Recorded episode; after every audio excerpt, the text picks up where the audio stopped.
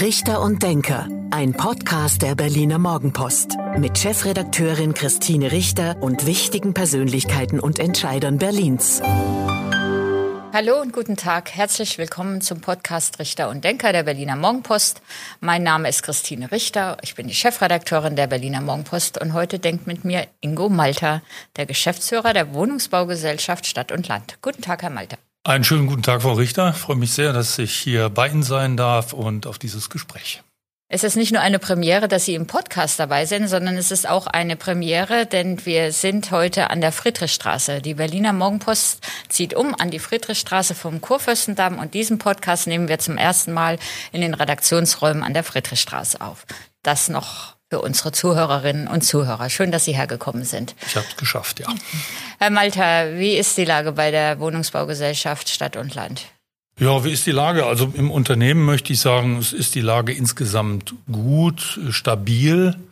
Noch stabil muss man vielleicht auch sagen, denn die Anforderungen, die jetzt äh, unmittelbar bevorstehen, sind immens. Äh, Sie äh, berichten jeden Tag, viele berichten jeden Tag über das Thema Wohnen, Mieten, Neubau. Äh, jetzt kommen zusätzlich neue Themen dazu. Photovoltaik auf Dächern, Dekarbonisierung in 15 bis 20 Jahren. Sowas ist natürlich alles mit ähm, Investitionen verbunden. Und ähm, auf der anderen Seite steigen gerade die Zinsen und die Baukosten. Und bei den Mieten müssen wir ja sehr restriktiv vorgehen. So und das sind äh, natürlich äh, teilweise divergierende Rahmenbedingungen.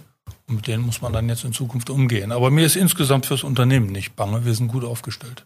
Die Mietenentwicklung in Berlin ist ähm, besonders stark gewesen in den vergangenen Jahren. Wir reden gleich noch über einzelne Beispiele. Sie sagten, Sie müssen bei den Mieten restriktiv vorgehen. Sie haben eine Vorgabe vom Senat. Was ist bei Mieterhöhungen überhaupt möglich? Also wir äh, versenden Mieterhöhungen im Rahmen dessen, was nicht nur gesetzlich erlaubt ist, sondern was auch mit dem Land Berlin als Gesellschafter des Unternehmens verabredet ist. Und das ist sehr wenig. Das muss man mal deutlich sagen. Ähm, äh, die Mieterhöhungen, die wir in diesem Jahr versenden, zum Beispiel bedeuten für die Haushalte äh, ungefähr acht Cent pro Quadratmeter und Monat mehr.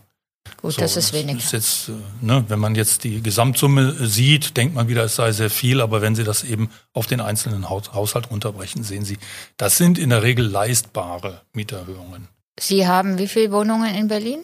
Es sind jetzt ungefähr 51.000 im Bestand und wir entwickeln ja weiter, wir bauen neu. Wir wollen also bis 26 bei über 55.000 Wohnungen sein.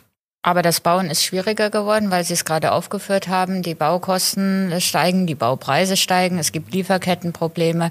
Wie kommen Sie voran mit dem Neubau?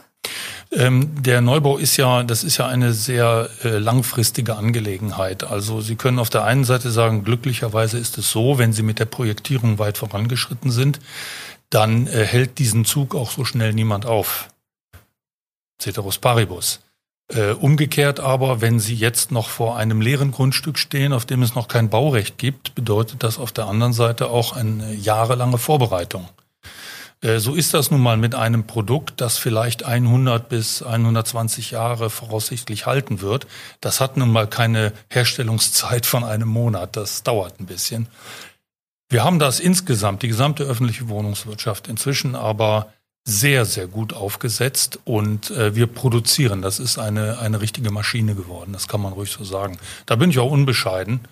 Und äh, ich weiß, dass das in der Darstellung draußen manchmal anders gesehen wird. Also ja, wir berichten, wenn ich Sie unterbrechen gerne. darf, wir berichten ja ähm, auch immer wieder, der neue Senat, also der rot-grün-rote Senat, hat jetzt auch nochmal sehr ehrgeizige Ziele aufgerufen, was den Wohnungsneubau angeht. Und schon im ersten Jahr wird er diese Ziele verfehlen. Ähm, dann sagt die regierende Bürgermeisterin Franziska Giffey und auch der Bausenator Andreas Geisel, das läuft nicht linear, also es fängt jetzt langsamer an, aber dann kommt schon noch die Steigerung. Wenn Sie jetzt sagen, Sie wollen bis 2026 auf 55.000 Wohnungen Wohnungen im Bestand kommen, dann wären das knapp 5000 Wohnungen in fünf Jahren, wenn mhm. ich richtig mitgerechnet habe. Ähm, das klingt jetzt nicht so viel, oder? Also das ist ähm, äh, schon nicht, äh, nicht wenig. Also 1000 Wohnungen pro Jahr ist äh, nicht wenig. Und wenn Sie dann die sechs Gesellschaften des Landes Berlin zusammennehmen, dann sind wir derzeit der größte Projektierer für Wohnungsbau in der ganzen Republik. Das mit der Betrachtung des halbvollen und halbleeren Glases, das möchte ich schon nochmal einfügen an dieser Stelle. Äh, ich habe neulich ein schönes Bild entwickelt, wenn, wenn der Fußball-Bundestrainer morgens sagt, heute Abend schlagen wir Brasilien 4-0 und er gewinnt dann 3-0. Dann lese ich am nächsten Tag in der Zeitung, Bundestrainer verfällt die selbstgesteckten Ziele deutlich. Ja, das ist nicht verkehrt, ja, wenn er 25 Prozent daneben tippt. Auf der anderen Seite muss man sich mal doch das Ergebnis als Ganzes ansehen. Und so geht's uns ein bisschen mit der Darstellung der, der Neubauzahlen in dieser Stadt. Ja, ich glaube, das kommt daher, weil eben diese Ziele gesteckt sind und vorgegeben sind und wir ja wissen, oder ich frage Sie auch, ähm, das Wohnen ist ja das große Problem in Berlin. Ähm, jetzt sind auch noch viele ukrainische Flüchtlinge nach Berlin gekommen, was gut ist und denen man auch helfen will. Aber die drängen ja auch jetzt nochmal auf den Wohnungsmarkt dazu. Ne? Wir haben jetzt schon über Familien berichtet, die seit sechs Monaten eine Mutter und die Kinder oder auch die Großmutter noch aufgenommen haben und sie gar nicht mehr ähm, woanders hinbringen können, weil es gar keine Wohnung in Berlin gibt. Die Kinder in die Kita gehen, die Schule, die Frau ähm, auch einen Beruf gefunden hat und jetzt in der Situation sind, diese Familie bleibt, weil es gar keine freien Wohnungen in Berlin gibt. Also das nur als Beispiel, dass kann ich alles dass, gar nicht so stehen lassen, Frau Richter. Na, aber dann, führen Sie dann, aus. Nee, dann ich wollte nur sagen, das ist ja in der öffentlichen oder Berichterstattung und Wahrnehmung dann, dass man dann sagt, nach 5000 Wohnungen bei der Stadt und Land wenn Zehntausende ukrainische Flüchtlinge kommen, wenn neue Menschen in die Stadt kommen, das ist ja ein Tropfen auf den heißen Stein. Da muss ich ganz vorne anfangen. Wir haben über anderthalb Jahrzehnte gar nicht gebaut als öffentliche Wohnungswirtschaft, weil die Stadt prosperierte nicht. Es gab keinen Zuzug, ganz im Gegenteil. Äh, das war ein Fehler. Wir haben Wir Wohnungen haben sogar zurückgebaut. Abgerissen. Das war auch ein Fehler. Aber was wollen, was soll dieses hinterher lamentieren? Zum damaligen Zeitpunkt hat es niemand besser gewusst. Ja, so ist es halt passiert und das müssen wir jetzt erstmal aufholen. Ja, so, das ist mal die erste Rahmenbedingung. Es gibt aber auch eine weitere Rahmenbedingung. Wir bauen ja äh, nicht nur gegen den Zuzug an, sondern beispielsweise auch gegen äh, Lebensstandards, die sich verändern. Es ist heute so, dass in einem Berliner Haushalt im Durchschnitt äh, gerade mal noch 1,7 Personen leben. Ich Auf kam 1900 Wohnfläche? Äh, das ist jetzt mal egal. Äh, der, der Pro-Kopf-Verbrauch liegt ungefähr bei 38 Quadratmetern, ist auch weltweit ein Spitzenwert. Aber hier geht es mal darum, wie, wie ist der Haushalt bestückt, mit wie vielen Personen. Als ich vor 40 Jahren nach Berlin kam, da waren es noch 2,2 Personen pro Haushalt. Äh, da müssen Sie sehen, das sind geänderte Lebensgewohnheiten. Wenn wir heute auf 2,2 Personen zusammenziehen würden, dann würden wir nicht über Neubau reden, dann hätten wir ein Leerstandsthema. Denn Wohnfläche haben wir sehr viel in der Stadt. Also wir bauen nicht nur gegen ein äh, Gap an, das über lange Zeit vor uns entstanden ist, sondern wir bauen auch gegen hohe Lebensstandards an. Ja, da könnte man jetzt also auch noch ganz anders drauf gucken und sagen, was sagt das denn aus über das Mietniveau dieser Stadt? Wenn alle Menschen auf, mit, mit 1,7 Personen im Durchschnitt pro Haushalt leben können. Was sagt es aus? Dass wir nicht überteuert sind. Ja, das ist ja auch so eine undifferenzierte Betrachtung. Es werden die Angebotsmieten genommen und wenn Sie die lang genug getriggert haben, dann, dann glaubt jeder Zweite, jeder Zweite in dieser Stadt, das sei die Miete, die hier im Durchschnitt bezahlt wird. Also nehmen wir das konkrete Beispiel. Wir haben auch letztens darüber berichtet, es wurden Wohnungen über einem Supermarkt gebaut, wobei man sagen muss, das wurde ganz neu gebaut, also jetzt nicht auf einen alten Supermarkt einfach drauf. Der Quadratmeterpreis bei 22 Euro. In im Innenstadtbezirk Prenzlauer Berg ist natürlich auch eine bevorzugte Wohnlage. Aber 22 Euro pro Quadratmeter ist schon eine Menge. Das ist doch der Neubau, wie Sie es richtig gesagt haben. Das macht doch überhaupt keine Aussage über die Durchschnittsbestandsmiete.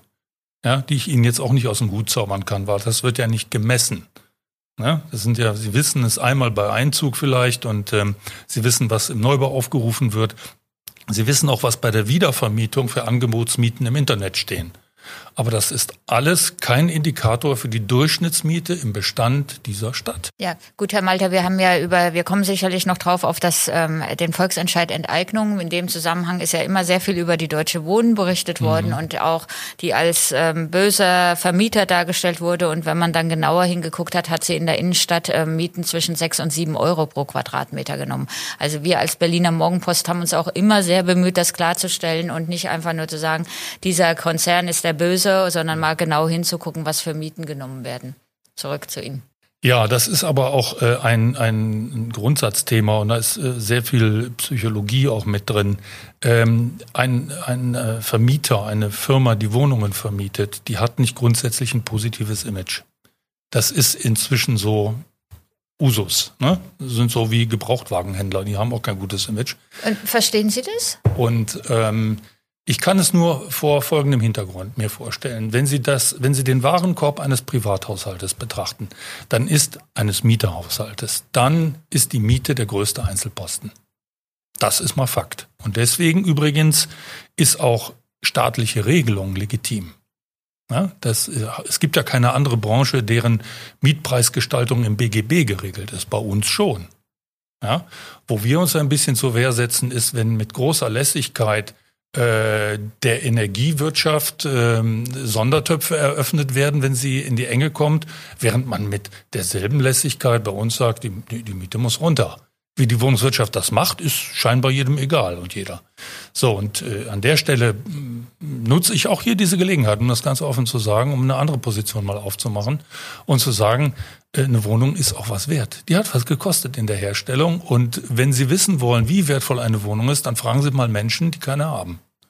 Ja, so. Und da muss man dieses Äquivalent, das fehlt mir in der Diskussion oft.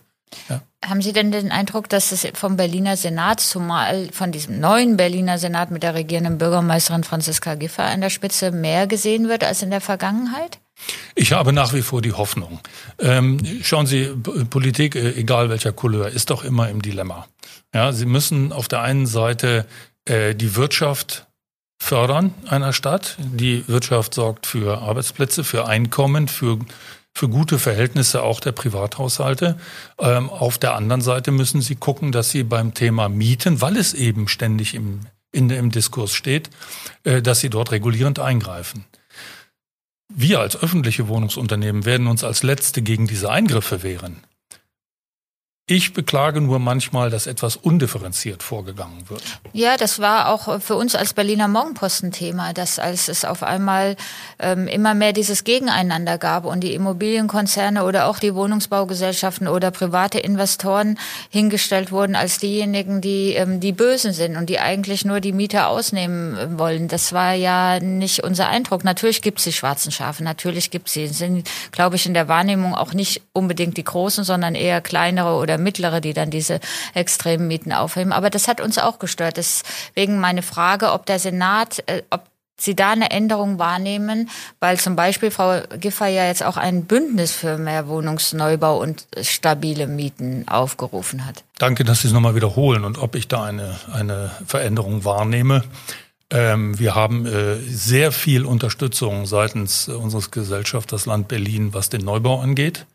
Wir haben einen äh, sehr viel offeneren Dialog, was die äh, wirtschaftliche Stabilität der Unternehmen angeht. Wir werden mit unseren Vorschlägen dort äh, viel eher gehört, als das in der Vorgängerregierung der Fall war. Ähm, was sicherlich auch am Ressortzuschnitt lag und an den Zuständigkeiten der damals der, der Linken für das Ressort Bauen ähm, jetzt nicht automatisch große Verfechter äh, der, der Neubautätigkeit zum Beispiel. Sie wollten keinen Neubau. Ich möchte nicht so pauschal urteilen. Ich kann nur sagen, auf Ihre Frage hin, äh, wir finden jetzt sehr viel ich besser. Ich bin die Gehör. Journalistin, ich darf das sagen. Ich darf ja auch alles sagen. Das ist, das ist ein freies Land und äh, da habe ich keine Hemmungen. Nur ich äh, möchte gerne das sagen, was ich auch meine. So und ich meine eben, dass wir jetzt mehr Gehör finden und mit unseren Punkten durchaus durchdringen in dieser in dieser Regierung.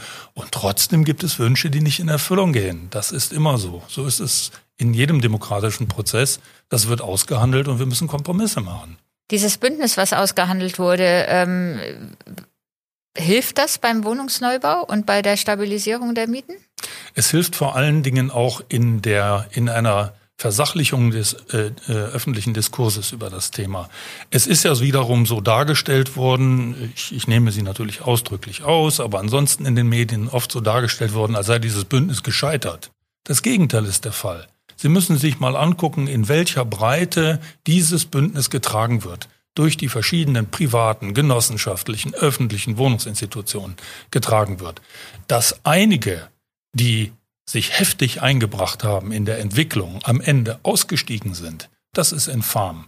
Und ich glaube, dass also da wir dem reden einen über oder den Berliner Mieterverein. genau das tun wir. Und äh, vielleicht ist da jemandem im letzten Moment doch irgendwie das Parteibuch aus der Tasche gerutscht. Ich weiß es nicht. Spekulation für, meiner für Seite. unsere Zuhörerinnen und Zuhörer der Berliner Mieterverein hat das Bündnis nicht unterzeichnet. Der Vorsitzende ist Rainer Wild, ist Mitglied der Grünen, ist jetzt in Ruhestand gegangen und ähm, Herr Malter vermutet. Herr Malter hat nicht äh, nur vermutet, äh, sondern äh, behauptet, ähm, dass ähm, äh, am Ende der Nutzen für den Mieterverein scheinbar äh, größer war, indem man nicht unterschreibt. Und äh, ja, was soll ich sagen? Das ist Lobbyarbeit vom Feinsten. Herzlichen Glückwunsch, Mieterverein. Und Maximalforderungen, die man nicht durchgesetzt hat, aber meistens ist es bei Bündnissen so, dass man Kompromisse finden muss. Was kann das Bündnis genau bezwecken, außer dass man so einen Common Sense herstellt, wir wollen mehr Neubau und stabile Mieten? Es ist ja nicht nur die Behauptung, sondern es ist, äh, es ist äh, der Versuch, dass äh, man hier in der gesamten Stadtgesellschaft verdeutlicht, jede Wohnungsbauunternehmung versucht in ihren in ihrem Rahmen und ihren Möglichkeiten einen Beitrag zu leisten zu einer stabilen Situation im Wohnungsmarkt in Berlin. Wir sind die Letzten, die an Destabilisierung Interesse hätten. Ja, wir müssen stabile Nachbarschaften, ausgewogenes Mietenmanagement hinbekommen. Das ist auch für die Wohnungswirtschaft von großem Interesse. Ich nehme jetzt mal bewusst äh, eine andere Gesellschaftsform, nämlich die der Genossenschaft als Beispiel. Genossenschaften sind in der Regel sehr, sehr stabile Nachbarschaften. Äh, sie sind ihren eigenen Mitgliedern sehr stark verpflichtet und äh, sie werden, sie werden wenig ähm, Friktionen nach außen wahrnehmen in diesem Bereich, weil die Genossen eben immer schon, also das heißt historisch schon äh, so belegt, ähm, im Interesse der Nachbarschaften und Mieterinnen und Mieter gearbeitet haben. Natürlich nehmen wir als öffentliches Wohnungswirtschaftsunternehmen äh, das auch für uns in Anspruch. Ja, genauso agieren wir auch. Wir haben ja äh, doch einen erheblichen Aufwand, den wir leisten in, im Nachbarschaftsmanagement, Kooperationen, die wir eingehen, mit vielen gemeinnützigen Trägern und Vereinen bei der Stadt und haben Land die über 40. Mieterbeteiligung auch gestärkt in den vergangenen Jahren. Das haben wir auch getan, wobei wir an dieser Stelle ähm, auch äh, deutlich gew gew äh, gewesen sind und immer noch deutlich sind. Äh, das Thema Dialog, das Thema Information, Kommunikation, das wird bei uns ganz groß geschrieben. Ähm, wir äh, haben auch kein Problem mit bestimmten Einflussnahmen und Wünschen, die wir, wenn wir sie erfüllen können. Wir können aber immer nur über die Ausprägung von zum Beispiel Neubau sprechen, also über das Wie und niemals über das Ob. Und äh, diese Konfrontation aus, aus der Gesellschaft zu bekommen, das ist uns ein großes Anliegen. Jede Wohnung, die heute bewohnt wird, ist irgendwann mal gebaut worden. Und vielleicht ist auch das für das Gebäude, was Sie bewohnen, früher mal ein Baum gefällt worden, vielleicht sogar viele. So, das äh, gehen Sie heute nicht auf die Straße und sagen, das Gebäude muss weg, da haben Bäume gestanden. Also wir müssen immer an die Nachfolgegeneration denken. Wir nutzen heute das in der Stadt, was die Vorgängergeneration geschaffen hat. Und wir müssen an die Berlinerinnen und Berliner von morgen denken. Und das ist ein bisschen zu kurz gesprungen zu sagen, ich hatte hier aber eine schöne Grünanlage vor der Tür. Denn auch ökologisch ist es sinnvoller, in der Stadt zu verdichten, weiß was jetzt gleich kommt, jetzt kommt gleich Dachaufstockung, ähm, in der Stadt zu verdichten, als die Stadt in die Breite wachsen zu lassen. Also diesen Los Angeles-Effekt, den sollten wir tunlichst vermeiden, aus Umweltschutzgesichtspunkten ich wollte nicht über Aufstockung sprechen, sondern hätte jetzt eher gesagt, na ja, aber mit Blick auf das Wetter und den Klimawandel und die Hitze ist es halt auch in der Stadt wichtig, dass man Grünflächen hat. Ich rede jetzt nicht von Bullabü, wie es die Umweltsenatorin für Berlin zeichnet, aber Grün und Bäume ist schon auch wichtig. Das ist unbenommen und äh, sprechen Sie, glaube glaub ich, auch mit dem Richtigen. Ich komme mal aus dieser, kam mal aus dieser Ecke beruflich. Äh, aber schauen Sie, ähm, es gibt Menschen, die nach wie vor in Notunterkünften leben. Es gibt Menschen, die nach wie vor in suboptimalen Wohnverhältnissen, ganz vorsichtig ausgedrückt, äh, warten darauf, dass es, dass es für sie eine vernünftige Wohnung gibt. Und es gibt Menschen, die nach Berlin noch kommen wollen. Richtig. Junge Menschen, Studenten, Familien ja. zum Arbeiten. Zum Glück. Zum lade Glück. auch herzlich ein, herzukommen. Sie kommen nämlich in eine der lebenswertesten, sichersten und preiswertesten Metropolen der Welt. Oh je, wenn jetzt hier einer von der Initiative oder eine von der Initiative Deutsche Wohnen und Co. enteignen ähm, sitzen würde, die würde Ihnen vehement widersprechen, wie teuer Berlin ist. Nein, das kann sie nicht. Das ist objektiv nicht belegbar. Was getan wird, und das ist, glaube ich, ein fataler Fehler unserer Zeit, in einer Stadt mit 3,6 Millionen Einwohnern finden Sie für, für jeden Umstand ein Belegbeispiel. Und dieses Belegbeispiel wird hochgezogen und wird verallgemeinert. Das ist falsch. Das ist falsch. Sie müssen objektive Vergleiche machen und es wird niemand bestreiten, dass wir einen hohen Sicherheits- und Lebensstandard in Berlin haben. Und wenn Sie die Mieten, die hier aufgerufen werden, mit anderen vergleichbaren Metropolen ins Verhältnis setzen, sehen Sie, die sind nicht hoch. Die sind objektiv nicht hoch. Aber wir wollen ja auch keine Verhältnisse wie in München oder jetzt nehmen wir ein anderes Beispiel, London oder New York. Wir wollen ja nicht so viel Geld für die Miete ausgeben, wie man das in München machen muss. Ja, Oder das, ist ein, das ist ein ehrenwerter Wunsch. Nur ähm, dann müssen Sie auch damit zufrieden sein, dass wir irgendwann sagen, also hier kann niemand mehr dazu ziehen, das kriegen wir so nicht mehr äh, gemanagt. Und äh, das würde dann zu einer Stagnation führen. Und das äh, daran möchte ich gar nicht zurückdenken, wie das war, als ich nach Berlin kam.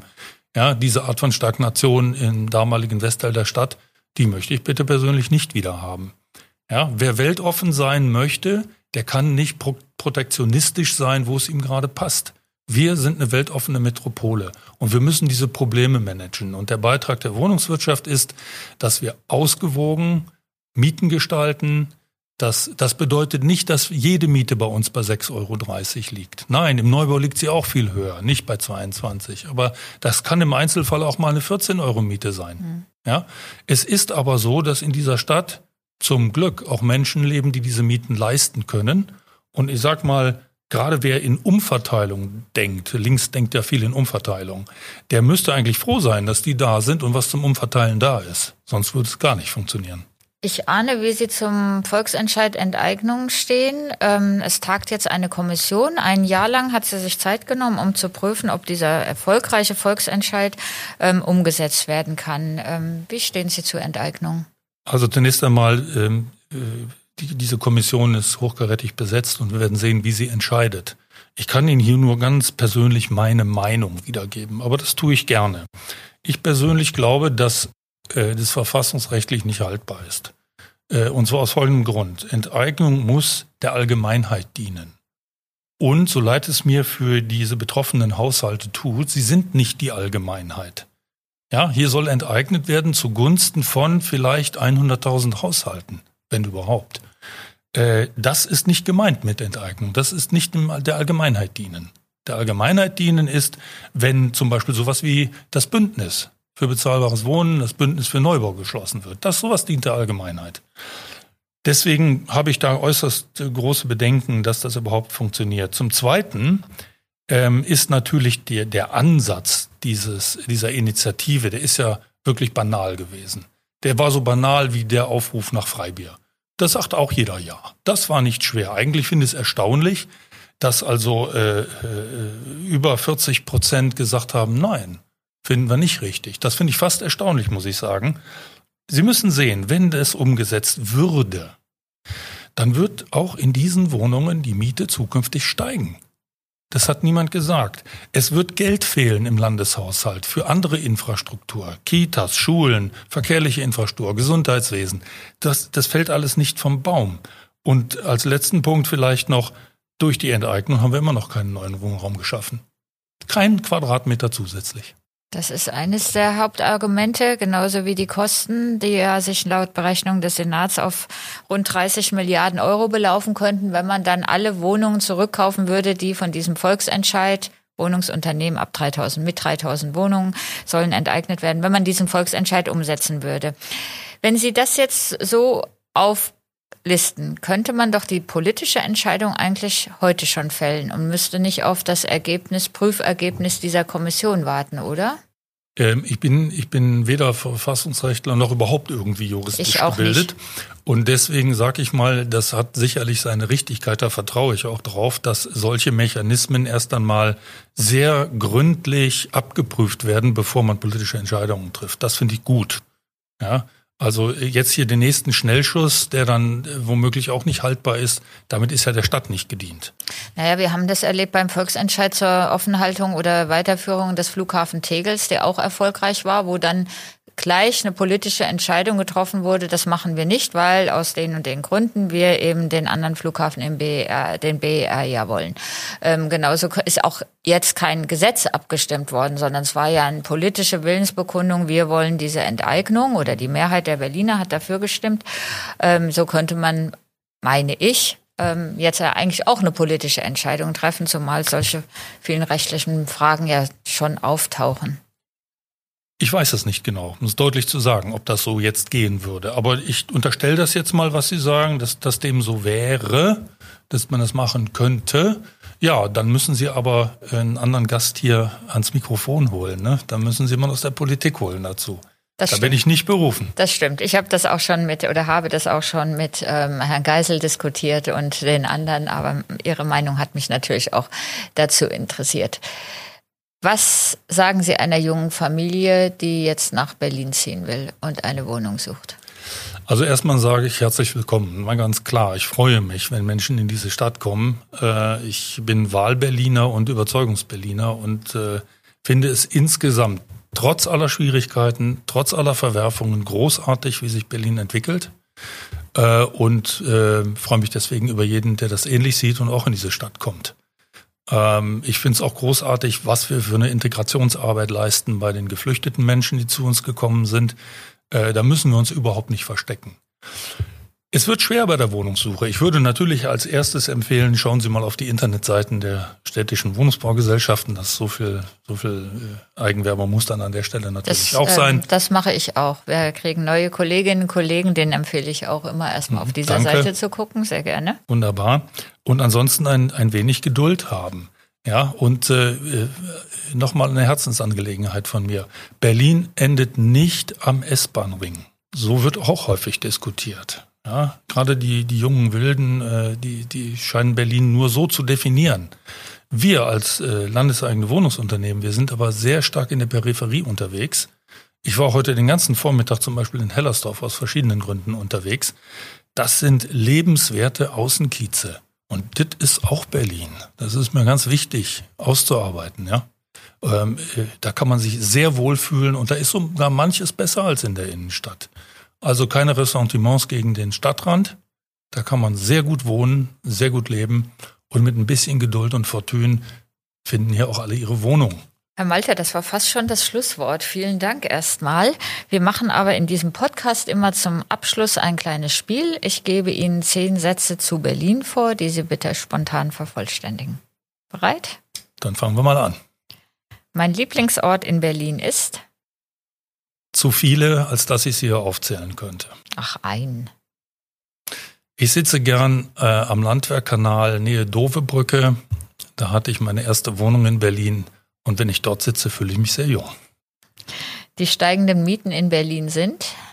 Für viele eine Herausforderung. Im Globalvergleich nicht übertrieben und auch im Verhältnis zu unseren Einkommen nicht exorbitant gestiegen. Die Einkommen sind stärker gestiegen als die Mieten. Kennenlernen würde ich gerne einmal. Olaf Scholz. An Bausenator Andreas Geisel schätze ich. Seine Klarheit. Berlin braucht in der Wohnungspolitik mehr. Weniger technisches Regelwerk. An den Berlinern mag ich. Dass sie mit nichts zufrieden sind. Enteignungen von Wohnungsunternehmen sind? Ein Irrweg der Geschichte. Mein Vorbild ist? Passe. Das Bündnis für bezahlbare Mieten und mehr Wohnungsneubau ist? Eine Erfolgsstory, die sich über Jahre erst offenbaren wird in ihrer Wirkung. Und schon der letzte Satz. Vom rot-grün-roten Senat wünsche ich mir? Noch mehr Unterstützung, äh, ein äh, noch äh, ambitionierteres Förderprogramm und jede Unterstützung, um auf Bundesebene und auch auf EU-Ebene für eine Entschlackung unserer technischen Regelwerke zu sorgen. Herr Malter, vielen Dank. Das war der Podcast Richter und Denker der Berliner Morgenpost. Mein Name ist Christine Richter. Ich bin die Chefredakteurin der Berliner Morgenpost. Und heute hat mit mir gedacht Ingo Malter, der Geschäftsführer der Wohnungsbaugesellschaft Stadt und Land in Berlin. Herzlichen Dank, Frau Richter. Dankeschön. Das war Richter und Denker. Vielen Dank fürs Zuhören. Schalten Sie nächste Woche wieder ein zu einer neuen Folge mit Berliner Morgenpost Chefredakteurin Christine Richter.